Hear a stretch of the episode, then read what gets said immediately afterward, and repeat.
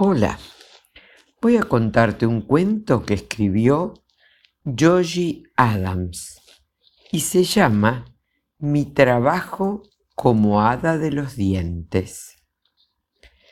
Les voy a contar una historia de los días en que fui un hada de los dientes. Era mi primer trabajo y no lo hacía muy bien. Todo comenzó de esta manera. Acababa de acurrucarme en la cama cuando talán, talán, sonó la campana de los dientes. Nunca se sabía cuándo a alguien se le va a caer un diente, ni cuándo un hada de los dientes debe ir a recogerlo. Los niños se pasan el día entero moviéndose los dientes para que se les caiga. Joaquín llevaba todo el día tirando de su diente. Y cuando se puso a masticar un caramelo, ¡plin! se cayó.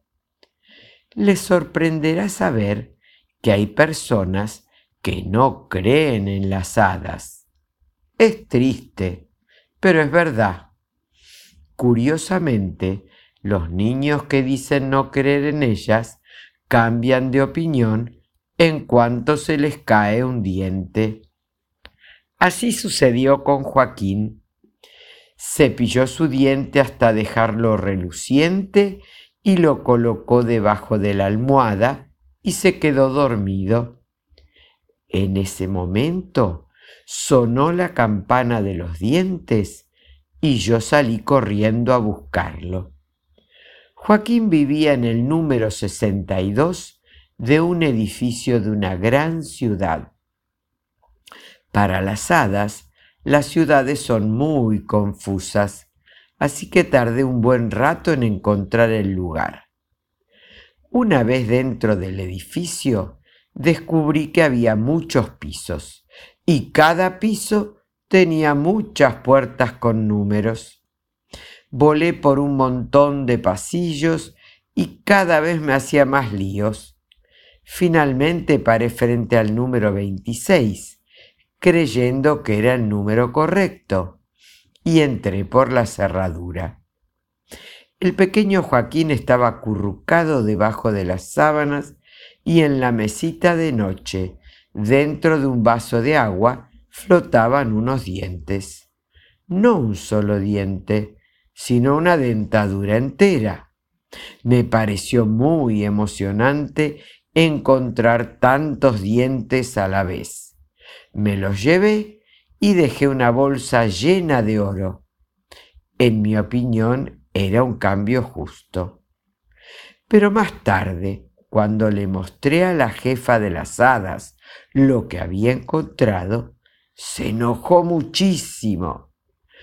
¿Cómo puede ser un hada tan tonta? gritó. Son falsos. No podemos hacer perlas con dientes falsos. Solo sirven los dientes de niños para hacer perlas para hadas. Así que perdí mi empleo.